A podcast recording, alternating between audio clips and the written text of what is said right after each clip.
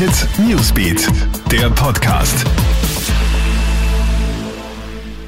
Hallo, ich bin's Madeleine Hofer vom Krone Hit Newsbeat und diese Stories haben uns heute früh beschäftigt. Jetzt also doch, der ukrainische Passagierjet im Iran wurde abgeschossen. Es handle sich um einen menschlichen Fehler des Militärs, heißt es nun im iranischen Staatsfernsehen. Beim Absturz der ukrainischen Maschine sind ja am Mittwoch 176 Menschen ums Leben gekommen. Bisher hat der Iran ja einen Abschuss vehement bestritten. Die USA, Kanada und Großbritannien waren aber schon zuvor überzeugt, dass es ein versehentlicher Abschuss war.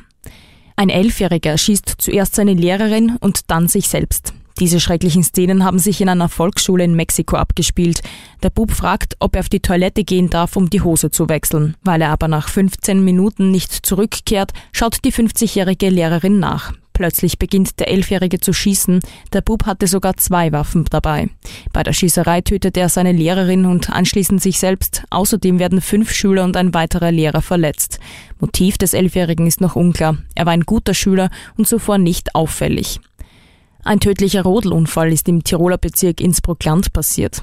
Gestern ist ein 61-Jähriger auf einer Rodelbahn unterwegs, als er plötzlich in einer Rechtskurve über den Rand der Bahn hinausschießt. Er stürzt rund 25 Meter über das steile Waldgelände ab und zieht sich dabei tödliche Verletzungen zu.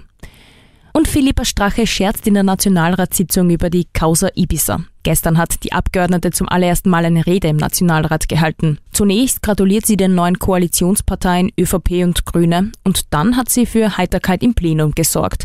Dabei meint sie, dass es dem ein oder anderen Abgeordneten auf der Zunge liegen würde, ihr den Ibiza-Skandal vorzuwerfen. Doch da war sie nicht dabei und dafür gibt's schließlich auch Videobeweise, sagt Strache.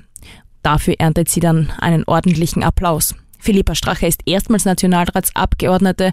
Sie wurde ja, wie auch ihr Ehemann Heinz-Christian Strache, aus der FPÖ ausgeschlossen und ist seither eine wilde Abgeordnete.